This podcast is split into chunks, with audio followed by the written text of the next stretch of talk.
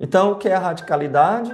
É o que todos nós devemos viver. Não é isso? Radicalidade é o que todos nós devemos viver.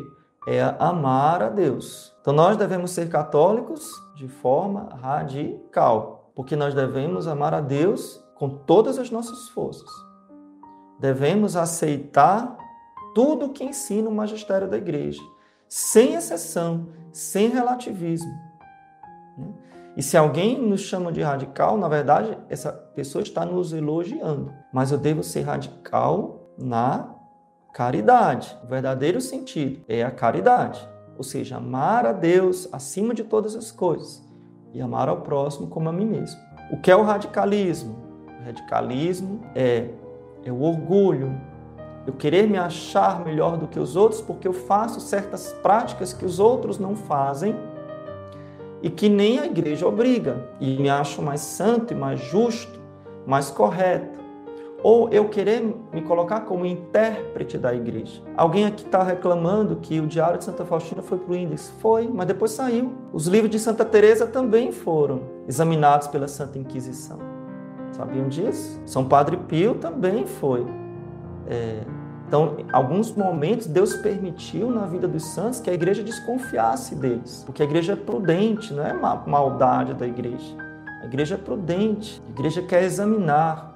E com o passar dos anos, Deus revela a verdade. Então, quem sou eu? Olha o radicalismo aí. Quem sou eu para dizer que Santa Faustina não é santa? Quem sou eu para dizer que São João Paulo II não é santo, como tem gente aí falando? Você é mais do que a igreja, meu irmão. Quem sou eu para ficar julgando as autoridades, o magistério da igreja, o intérprete, inspirado pelo Espírito Santo né, da Santa Igreja. Então, isso é o radicalismo. Então, o radicalismo é quando eu tenho esse orgulho e quero me colocar acima dos outros. E quero muitas vezes exigir dos outros algo que nem Deus está exigindo.